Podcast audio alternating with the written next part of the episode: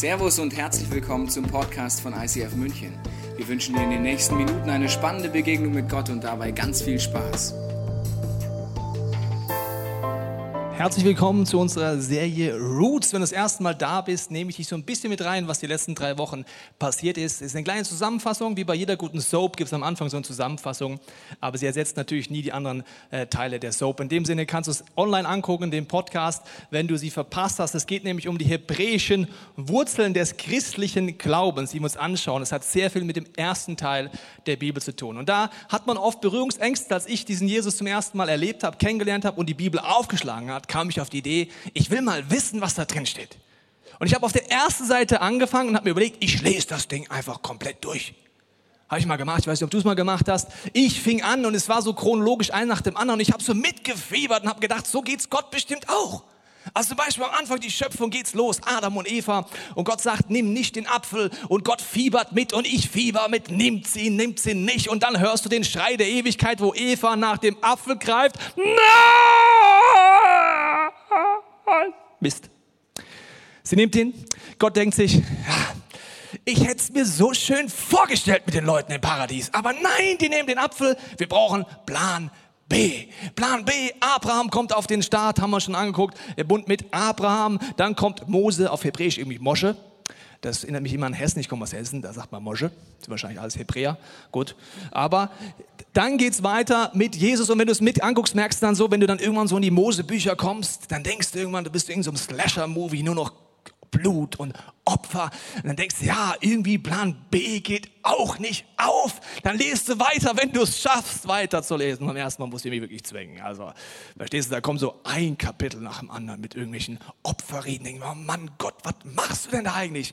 Und dann bin ich froh, dass ich dann merke, Plan B geht nicht auf und Gott kommt auf die Idee, Plan C zu machen. Plan C ist dann so, war meine Meinung, dass er merkt, ja, das mit den Opfern, mit den Tieren, das geht ihm auch nicht auf. Dann diskutieren sie, Vater, Sohn, Heiliger Geist, sagt Vater, äh, Sohn, geh du, sagt der Sohn, nee, der Heilige Geist soll gehen. Sagt der Heilige Geist, nee, Vater, warum gehst du nicht selber? Dann diskutieren sie ein bisschen und hat Jesus die A-Karte und er muss gehen. Dann kommt Jesus, stirbt am Kreuz, happy, clappy. So habe ich die Bibel gelesen, so ungefähr. Aber es war ein bisschen wie eine Ameise, die gerade sich in einer großen Wiese befindet und sich denkt, ich verstehe Gar nichts. Ich sehe den Grashalm, ich sehe da vorne irgend so eine, irgendwas Schemenhaftes, aber es ist was komplett anderes. Wenn man rauszoomt in die Vogelperspektive, und diese Serie soll dir dabei helfen, in die Vogelperspektive zu gehen und zu überlegen, was ist der gewaltige Plan Gottes von der ersten bis zur letzten Seite der Bibel. Und wir haben gemerkt, dass im zweiten Teil der Bibel es heißt, dass Gott sich vor Beginn der Welt schon entschieden hat, seinen Sohn zu schicken. Das ist ganz, ganz wichtig. Gott wusste, wenn er dich und mich kreiert. Mit unserer Möglichkeit zu rebellieren, das Böse zu wählen, Schuld auf uns zu laden, Dinge zu tun und zu unterlassen, die zerstörerisch sind, wusste er von Beginn an, sonst wäre er gar nicht Gott, dass er eine Möglichkeit kreieren muss, um uns dort rauszuhelfen. Das heißt, bereits bevor die Welt geschaffen wurde, wusste er Gott, ich schicke meinen Sohn. Und diese Perspektive, diese Brille ist entscheidend, wenn du die Bibel aufschlägst. Das heißt, alles, was du dann siehst, war schon immer der Plan, dass sein Sohn kommen wird. In ein gewisses Setting rein. Er beruft Abraham. Kannst du dir nochmal angucken. Haben wir uns vor drei Wochen angeschaut. Und Abraham war jetzt der erste Jude auf der Bildfläche. Und was heißt in dem Fall der erste Jude? Ich lese dir eine Definition vor, was es bedeutet. Der erste Jude, Abraham, war ein Heide, also jemand, der mit Gott nichts zu tun hatte den Gott beruft, mit dem Ziel, die Welt zu retten und deswegen eine besondere Beziehung mit ihm eingeht. Also jemand, der mit Gott gerade nichts zu tun hatte. Er lernt Gott kennen und er beruft ihn in eine besondere Beziehung mit dem Ziel, die Welt zu retten. Das heißt, Gott hat schon immer die Idee gehabt, durch Abraham alle Nationen zu erreichen. Abraham in Klammern wusste das auch, wenn man die Bibel da nochmal genau nachliest. Und dieses Setting ist entscheidend. Heute geht es um die Frage, was ist die Rolle von Israel? Was ist die Rolle von Juden? Und es heißt in Johannes 4 dazu, ihr wisst nicht, was ihr anbetet. Da sagt Jesus zu einer nicht-jüdischen Frau. Wir wissen aber, was wir anbeten, denn das Heil kommt von den Juden. Das ist so ein Satz, der löst gleich was aus bei dem einen oder anderen. Ja, wie jetzt von den Juden? Was soll das denn jetzt? Ich dachte von den Christen, von der Kirche. Nein, von den Juden, von einem ganzen Volk, wo Gott ein Setting kreiert. In diesem Setting, ich nenne es mal so, diverse Erlösungsprodukte für die Welt dort hineinsetzt. Das wollen wir uns heute anschauen. Welche Erlösungsprodukte nimmt Gott und stellt sie uns allen zur Verfügung durch das Vehikel, durch das Werkzeug des, der Juden, durch dieses israelische Volk. Den ersten Punkt, was die Aufgabe ist, ein Erlösungswerkzeug ist, dass das Volk Israel die Berufung hat, etwas zu gebären, also eine Geburt hervorzubringen. Und die erste Geburt ist, dass sie die Aufgabe bekommen haben, das Wort Gottes, die Bibel, die Schriften, die wir haben, die Prophetien und auch das Neue Testament zu kreieren. Das ist das Setting, das A und O. Das ist die, der Zusammenhang, der dir alles aufzeigt und durch den du nur verstehst, was Jesus dort tut und was der Plan Gottes ist. Es ist ein relativ dickes Buch, es sind aber viele, viele Bücher, die uns aufzeigen wollen, was es bedeutet. Und das Ziel von Gott war, wenn du es liest, durch die Bibel uns wie ein Spiegel zu geben, sagt Paulus, in den wir reinschauen können, um zu erkennen, wo wir körperlich, seelisch oder geistlich krank sind. Und niemals mit dem Ziel, das war noch nie das Ziel Gottes, dich anzuklagen, dass du denkst, ach Mann, jetzt fühle ich mich aber schlecht. Ich Sünder. Sondern damit du weißt, wo du einen Arzt brauchst. Jesus sagt, ich bin der Arzt. Alles, was du dort liest, weist auf mich hin. Nur wenn du Jesus so kennenlernst, macht es Sinn. Sonst wird es moralisch, sonst wird es schräg, sonst wird das Christentum so ein Zeigefinger-Christentum. Und es geht darum, diese Beziehung zu entdecken. Und es heißt mal in der Bibel über das Volk Israel, dass sie wie der Augapfel Gottes sind. Meine Augapfel sind sehr wunderschön, finde ich jedenfalls. Ich habe zwei Farben sogar. Aber auch ein Kolobom, das ist das rechte Auge. Wenn du dachtest, ich bin ein Katzenauge, ich bin nicht Catman, das habe ich seit der Geburt. Und meine Augäpfel funktionieren aber nicht so, wie sie sollten, unter anderem wegen meinem rechten Auge. Das heißt, die Lichtzufuhr ist nicht gut geregelt. Deswegen laufe ich immer mit Sonnenbrillen rum, sobald ich hier rausgehe. Nicht nur, weil ich cool bin, sondern weil ich sonst umlaufe wie Kaldall. Das ist ziemlich, das geht schon auf Dauer, aber irgendwie ist es auch anstrengend. Also die Lichtzufuhr ist nicht gut geregelt bei diesem Auge und die Schärfe ist auch nicht so. Deswegen habe ich jetzt Kontaktlinsen drin. Geistlich gesehen sagt Gott, ist das die Aufgabe vom Volk Israel, dass du und ich Licht und Dunkelheit unterscheiden können und scharf sehen. Und zwar scharf sehen, wie Gott dein und mein Leben sieht. In Klammern nicht, um uns anzuklagen, nicht um uns fertig zu machen, sondern uns die Lösung zu bieten, wie wir dort rauskommen. Aber wenn unser Augapfel nicht funktioniert und wir das nicht verstehen, dass gerade der erste Teil der Bibel und der zweite Teil der Bibel ein zentrales Tool dafür sind, verpassen wir es. Und in dieses Setting kommt jetzt Jesus rein. Das ist ganz wichtig. Ich habe mir überlegt, was wäre, wenn Jesus vor 2000 Jahren am Starnberger See vorbeigeschaut hätte.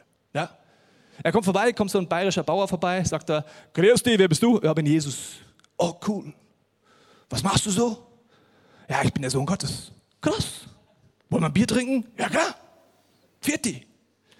Das wäre im Setting am Starnberger See mit diesen bayerischen Kollegen vollkommen, hätte gar keinen Sinn gemacht. Wie, du bist der Sohn Gottes. Hast, hast du irgendwas genommen? Was ist dein Punkt? in dem Setting, und wenn du das letzte Woche nicht da warst, schaust dir unbedingt an, dann verstehst du, wie all die Prophetien, all die Bibelstellen ein Setting kreieren, in das der Messias dann kommen kann. Das ist das Zweite, was die, das Volk Israel gebärt. Der Messias ist der Retter, das ist ein anderes Wort für Jesus, der dir die Möglichkeit gibt, eine Gottesbeziehung aufzubauen. Das war der Job, dieses Setting, diese Umgebung zu kreieren, wo man überhaupt checkt, jetzt kommt der Sohn Gottes, es das heißt mal in sein Eigentum, wie ein Empfehlungsschreiben. Und jetzt gibt es da eine große Diskussion. War Jesus der Messias? War er schon da oder nicht? Und weißt du, was Juden und Christen seit vielen, vielen Jahrhunderten streiten?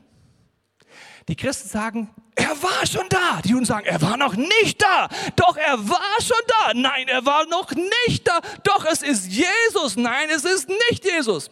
Beide streiten darüber, ob der Messias schon da war oder ob er erst noch kommt. Wer hat recht? Beide. Uh. Beide. Jesus redet dafür, dass er kommt, das erste Mal, und dass er ein zweites Mal kommen wird. Ich vergleiche es dir jetzt mal mit dieser wunderbaren Brücke. Wenn du dein Christsein das erste Mal kennenlernst, merkst du, okay, es gibt eine Dimension, die bedeutet, dass Jesus für mich am Kreuz gestorben ist Und du fängst an, diese Dimension zu leben. Jesus ist für dich gestorben. Du merkst, diese Beziehung mit Gott ist möglich. Das treibt dich auch an, dass du sagst, Amazing Grace ist gewaltig, ich möchte vorwärts gehen. Und dann gibt es eine zweite Dimension im Christsein, nämlich dass Jesus sagt, ich werde auch wiederkommen. Und das ist wie ein Zug, der dich zieht zu Themen, wie du dir wünschst eigentlich zu leben, wenn Jesus wiederkommt. Er sagt, du wirst nicht wissen, wann das ist. Gesundes Christsein hat die Dimension und die Dimension. Nur das zu haben, ist ein Amazing Grace Lulle Lalle Christ. Kennst du ein Amazing Grace Lulle Lalle Christ? Ich erkläre dir kurz, was ein Amazing Grace Lulle Lalle Christ ist. Das ist jemand, der sagt, ah, super, Jesus ist für mich am Kreuz gestorben und jetzt chill ich bis in die Ewigkeit. Und ehrlich gesagt ist vollkommen egal, wie ich lebe, ob ich meine Lebensbereiche verändere, weil Amazing Grace. Jemand, dem bewusst ist, es kommt ein Moment, wo Jesus wiederkommt, wo es einen Gerichtsmoment gibt, der lebt mit der anderen Ehrfurcht im Herzen. Was ich gemerkt habe, als wir das letzte Mal in Israel waren und ich messianische Juden, also Juden, die Jesus erkannt haben schon, getroffen habe, habe ich gemerkt, sie haben einen großen Vorsprung gegen uns Christen. Sie haben einfach Ehrfurcht vor Gott. Ihnen ist einfach bewusst, wer Gott ist. Und ihnen ist bewusst, dass sie in einem Setting leben, das sage ich dir gleich noch genauer, wo Jesus wiederkommen wird. Und die Frage ist, wie wird er, wenn er wiederkommt, mein Herz vorfinden? Da redet Jesus leider sehr oft drüber. Als wir in Israel waren, sind wir dann in Jerusalem gewesen, sind da durchgelaufen und dann kamen wir an einem Tor vorbei. Das Tor ist zugemauert. Und ich habe dann äh, unseren Freund gefragt, der uns durchgeführt hat, du, was ist denn mit dem Tor? Warum ist es zugemauert? Er sagte, ja, weißt du, es heißt ja in der Bibel, dass Jesus, der Messias, wiederkommen wird vom Ölberg und er wird dann durch dieses Tor durchlaufen. Da habe ich gesagt, ja, wer hat es denn zugemauert?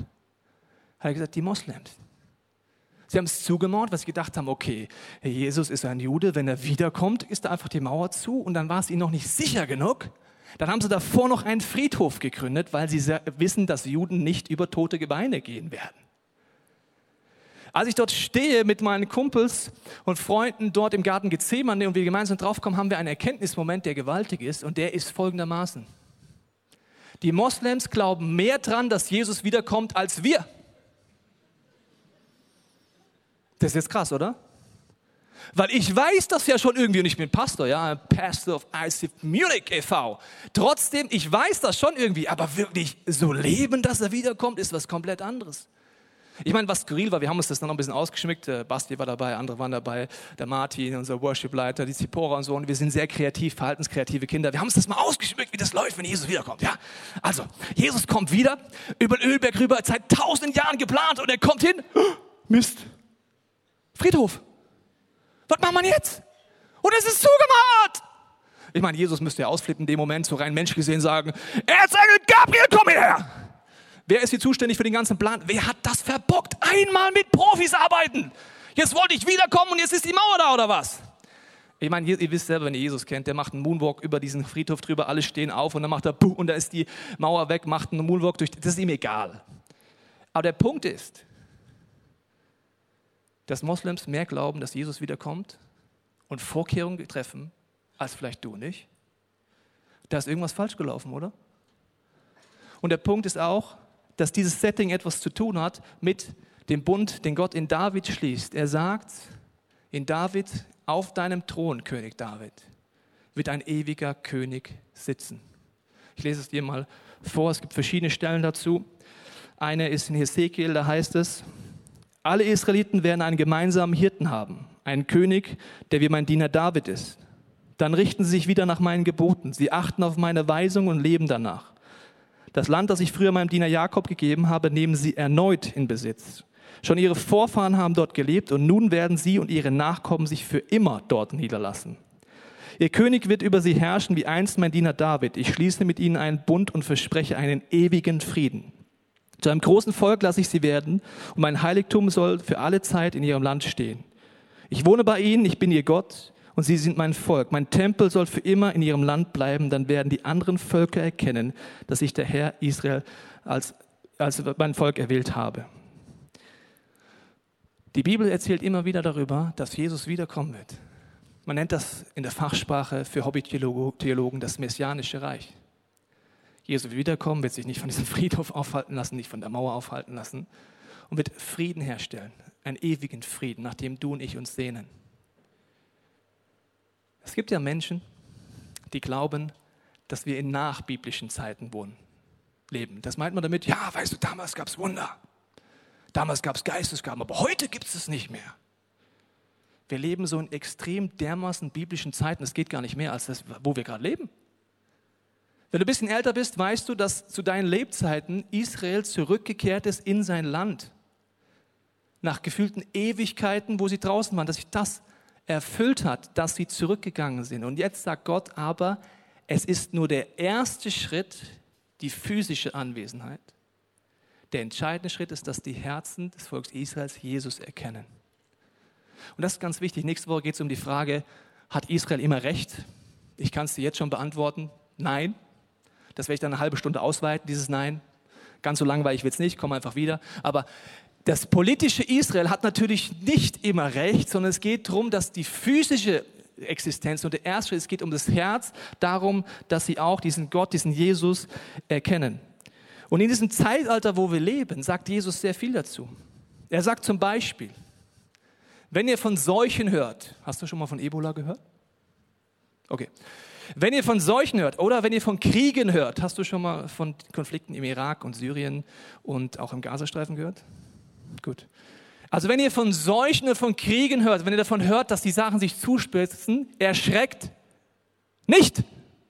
Puh. Puh. Nicht erschrecken.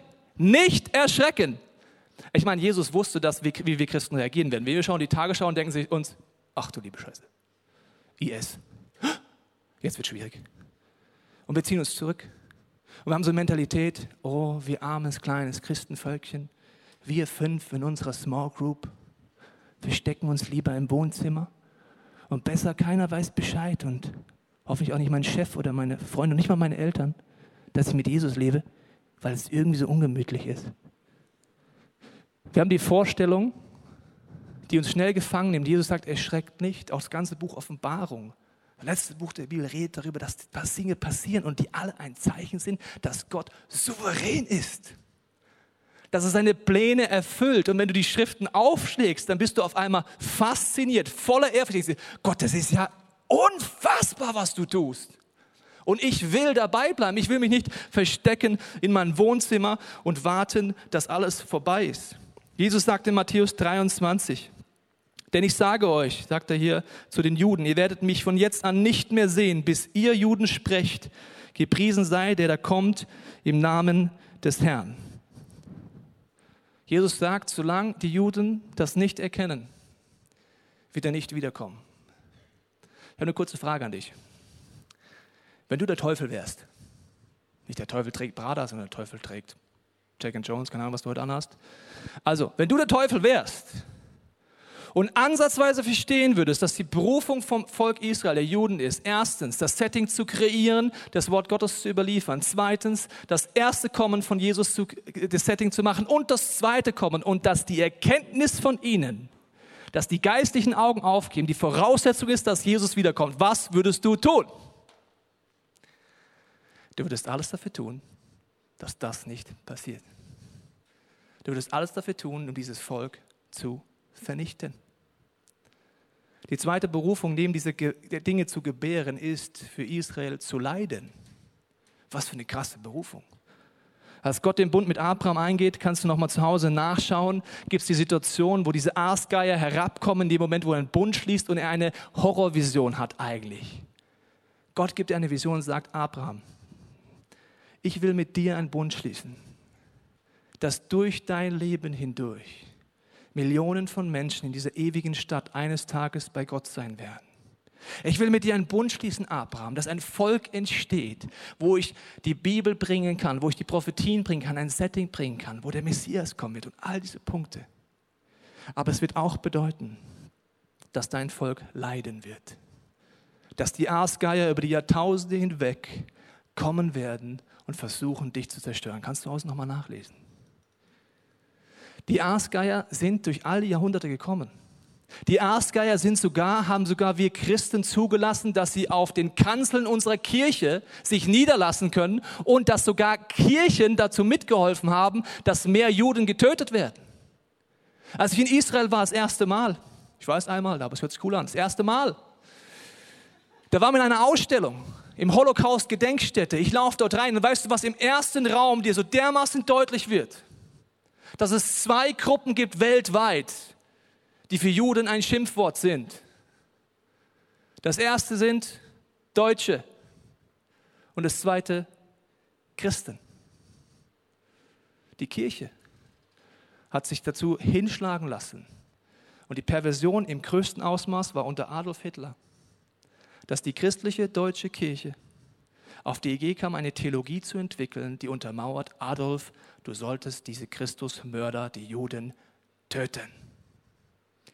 Mehr der Aasgeier, diese dämonischen Kräfte wirken, geht gar nicht mehr. In unserem Land lebst du auch in einem Setting, wo zumindest unsere Großväter etwas erlebt haben und durchgemacht haben, was ähnlich ein Ausmaß von Verblendung bedeutet, wie es auch im jüdischen Volk war. Und die Sache ist die, dass dieser weltweite Kampf andauert schon immer. Wir Christen, wenn du letztes Mal da warst, sind ein Teil dieser Wurzeln. Und die Christenverfolgung und die Judenverfolgung ist etwas, was sich seit 2000, vor 2000 Jahren verbunden hat. Und über all die Jahrhunderte hinweg wurden Christen und Juden verfolgt, getötet und auf Deutsch gesagt abgeschlachtet.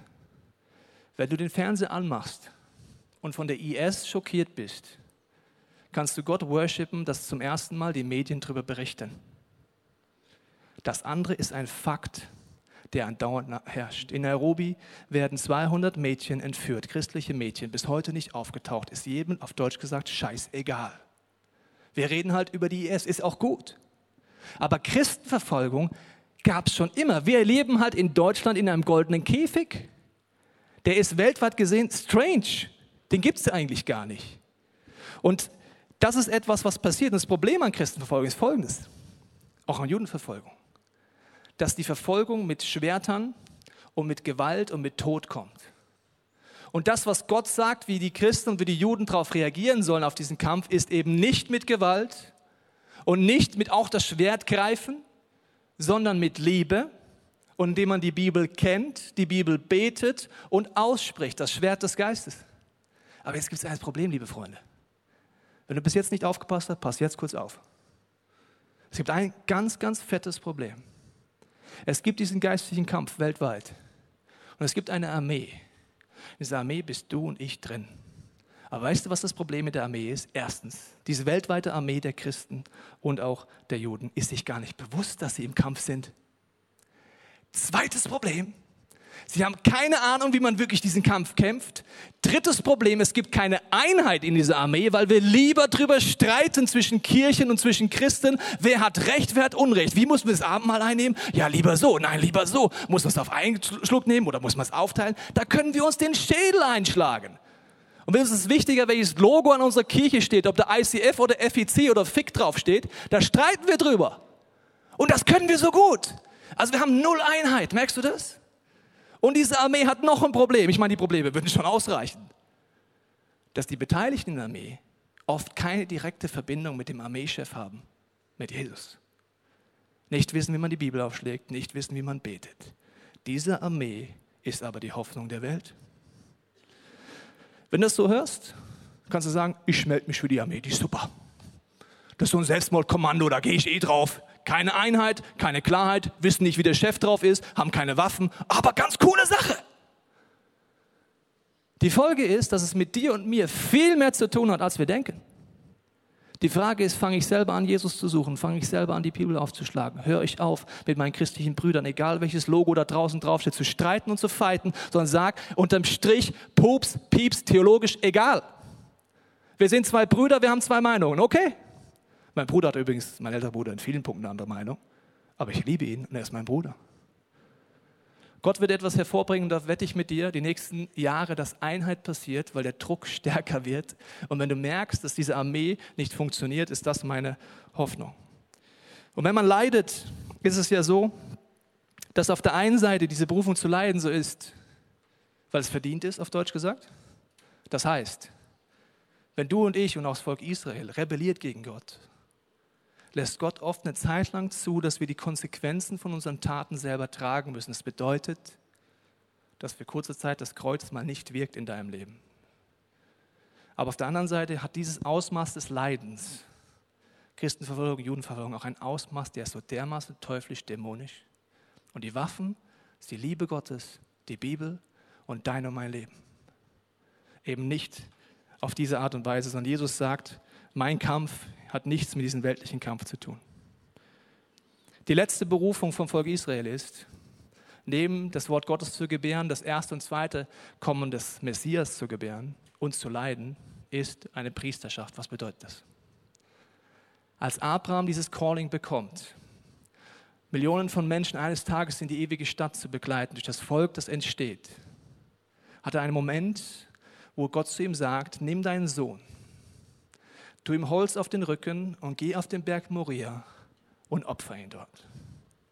Wenn wir das lesen, geht es uns oft so, wir sagen, was ist das für ein Gott? Was für ein Arschloch. Vielleicht ist Arschloch nicht dein Wort, aber ich sage es bewusst so krass, weil das glauben wir. Gott meint es nicht gut. Mit so einem Gott will ich nichts zu tun haben. Und in den letzten Wochen habe ich diese Geschichte immer und immer wieder erzählt und ich erzähle sie dir noch einmal. Weil er geht dort hoch mit Isaac und als er oben ist und dann kurz vor dem Moment ist, dass er seinen Sohn opfern will. Und in Klammern, Abraham wusste von Anfang an, dass nicht sein Sohn geopfert wird, weil er wusste ja, dass Gott einen anderen Plan hat. Er wusste, dass er einen ewigen Plan ist. In dem Moment, wo er es tun will, hat er eine Vision. Kannst du in Johannes nachlesen. Dass Gott mit ihm 2000 Jahren einen Sprung nach vorne macht und er sieht auf dem gleichen Berg Moria einen anderen jungen Mann, der das Holzkreuz trägt. Und er denkt erst, das ist mein Sohn Isaak. Als er genauer hinsieht, sieht er, es ist Jesus. Er geht dort hoch auf den Berg Moria und er wird gekreuzigt. Und es heißt, dass schon immer der Plan war, dass Jesus Gott seinen Sohn schickt. Das heißt, es war nie der Plan, dass Abraham seinen Sohn opfert, sondern es war das Ziel, dass Abraham ein Calling bekommt, dass das Volk der Juden diesen Priesterjob machen wird. Eine Zeit lang war es mit diesen Tieren und eines Tages kommt Jesus. Und als Jesus kommt, war das komplette Volk der Juden verblendet. Komplett verblendet. Hat nicht erkannt. Jesus kam in sein Eigentum und sie erkannten ihn nicht. Und das war die Voraussetzung, liebe Freunde, dass sie diesen Jesus ans Kreuz geschlagen haben. Die Verblendung war der Punkt. Weil wenn sie ansatzweise verstanden hätten, hier ist der lebendige Gott, dann hätten sie gesagt, no way, also ich mache das mit dem Kreuz bestimmt nicht. Macht ihr Römer, macht ihr Italiener, irgendjemand anders, ich mach's nicht. Das ist der Sohn Gottes. I'm out of here. Weil sie aber blind waren, haben sie es gemacht und haben diesen Priesterjob gemacht, wo sie vorher Tiere geopfert haben und es immer wieder machen mussten, dieses einmalige Opfer, wo Gott sagt, mein Sohn stirbt stellvertretend für jeden Menschen. Und Paulus sagt, dass diese Verblendung uns zum Segen gedient hat. Und jetzt kommt ein entscheidender Punkt. Wenn wir jetzt glauben, dass Gott der Meinung ist, die Juden haben versagt, dieses Volk, ich nehme einen Bund von ihnen, in Klammern, weil Gott eine Verblendung zugelassen hat, dann verstehen wir diesen Plan nicht. Vorbeginn der Welt war ihm klar, sein Sohn wird kommen. Es wird eine Verblendungsphase kommen. Das ist die absolute Voraussetzung dafür, dass Jesus überhaupt ans Kreuz nageln. Das war aber schon immer der Plan. Und deswegen ist es entscheidend, wenn diese Theologien aufkommen, das sind Christusmörder zum Beispiel. Sie sind verflucht. Die Bibel sagt, ja, die Juden haben ihn umgebracht, es ist ein No-Brainer. Aber weißt du, was Jesus betet am Kreuz? Vater, vergib ihnen. Sie wissen nicht, was sie tun. Glaubst du, dass Jesus Gebete Auswirkungen haben? Ich schon. Dir ist eine Gebet reicht. Und Jesus sagt damit, dass selbst die Verblendung von dir und von mir Gott nutzen kann. Er sagt damit, dass Gott die Schuld ihnen nicht gibt, sondern dass ein Weg gehen wird bei dem zweiten Kommen von Jesus, wo diese Augen aufgehen werden. Und er sagt, wenn schon die Verblendung uns das Heil gebracht hat, sagt Paulus, wie viel mehr wird es kommen, wenn die, das Volk der Juden Jesus erkennt und die Augen aufgehen? Welcher Segen wird dann erst kommen?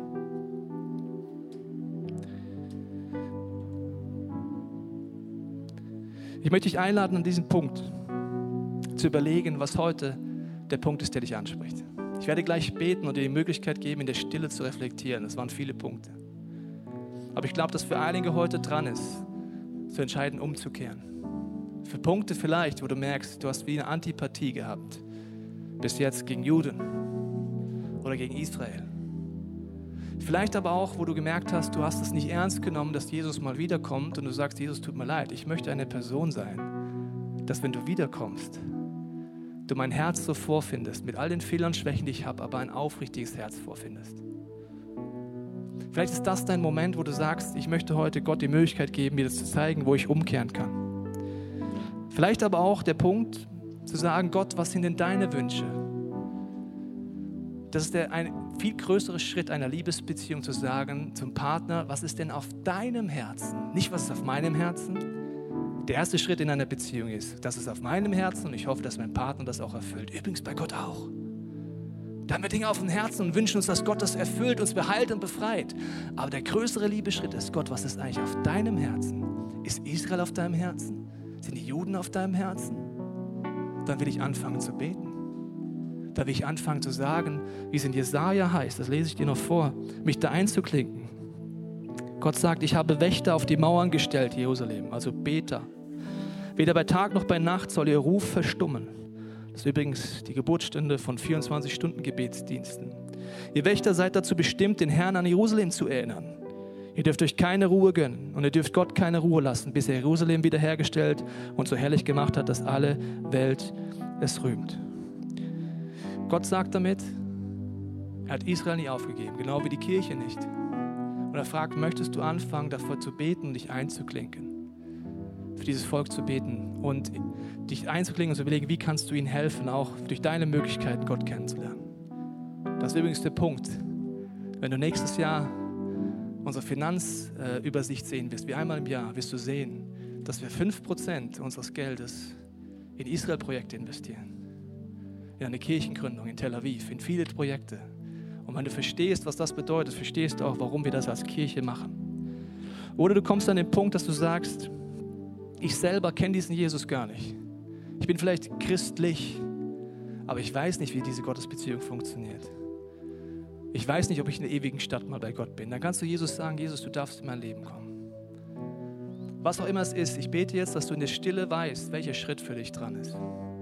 Vater, ich bete, wenn wir jetzt die Augen schließen, dass du, Heiliger Geist, uns zeigst, wo du uns ansprichst, welches Angebot du für uns hast.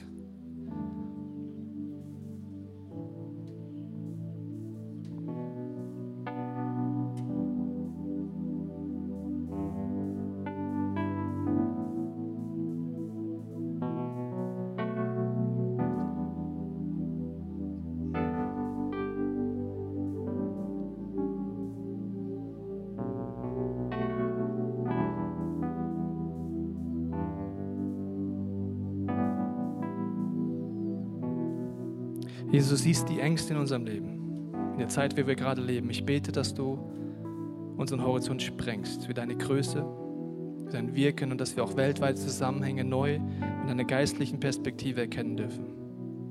Ich danke, dass du jetzt an Herzen klopfst und die nächsten gesungenen Gebete nutzt, um uns zu zeigen, wie wir auf deine Liebe reagieren können. Amen. Ich lade dich ein, bei der nächsten Zeit, wenn wir gesungene Gebete spielen, zu überlegen, ob für dich irgendeine Entscheidung dran ist ein Lebensbereich, den du Jesus neu geben willst, ein Punkt, der dich anspricht, wo Gottes Licht wie reinkommen soll, ob es die Israel-Thematik ist oder irgendetwas anderes, dann kannst du auf den Seiten hingehen und Kerzen anzünden. Oder du gehst zu unserem Gebetsteam im hinteren Teil des Raumes, wo du sagst, ich möchte heute beten, ich möchte Dinge festmachen. Wenn es für dich okay ist, dann steh doch mit mir gemeinsam auf zu diesen gesungenen Gebeten, dass man leichter zu den Kerzen gehen kann oder zum Gebetsteam gehen kann. Den nächsten Minuten ist die Möglichkeit, mit Gott im Gespräch zu bleiben mit ihm die Dinge zu besprechen und durchzudiskutieren, die dich gerade aufwühlen. Jesus, du weißt, wir haben gerade gesungen, du holst das ganze Universum in deine Hand. Wir singen das, wir beten das. Und doch hat es unser Herz oft nicht verstanden.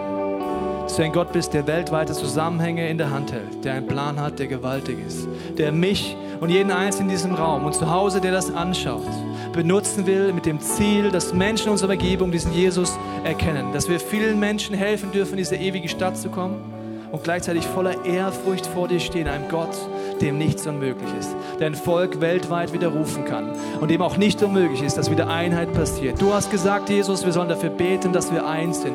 Und wir beten heute als ICF München, dass wir von dir benutzt werden dürfen, dass Frieden einzieht zwischen Kirchen, dass wir aufhören zu streiten und wir aufhören zu streiten, sondern einfach sagen, wir sind Brüder mit zwei Meinungen, aber wir lieben uns.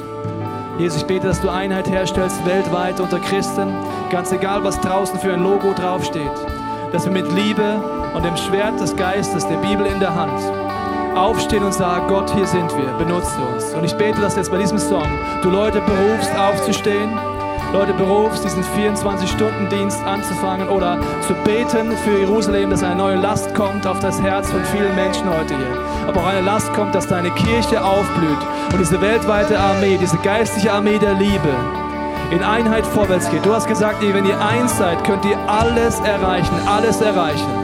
Und ich bete, dass du jetzt aufzeigst, wo Zwietracht ist in unserer Kirche, wo Streit da ist, Konflikte da sind, die uns auch in unserer Kirche davon abhalten, gemeinsam Schulter an Schulter dir nachzufolgen, Jesus. Ich danke dir für dieses Privileg, für diese Zeit, in der wir leben. Und ich bete jetzt für diesen Ehrfurchtsmoment, Heiliger Geist. Durchblase diesen Raum. Durchblase die International Celebration. Durchblase jeden, der das zu Hause ist, anschaut. Mit deiner Ehrfurcht, mit deiner Kraft und der unfassbar riesengroß dein Wesen ist. You hold the universe in your hand, Jesus. You hold.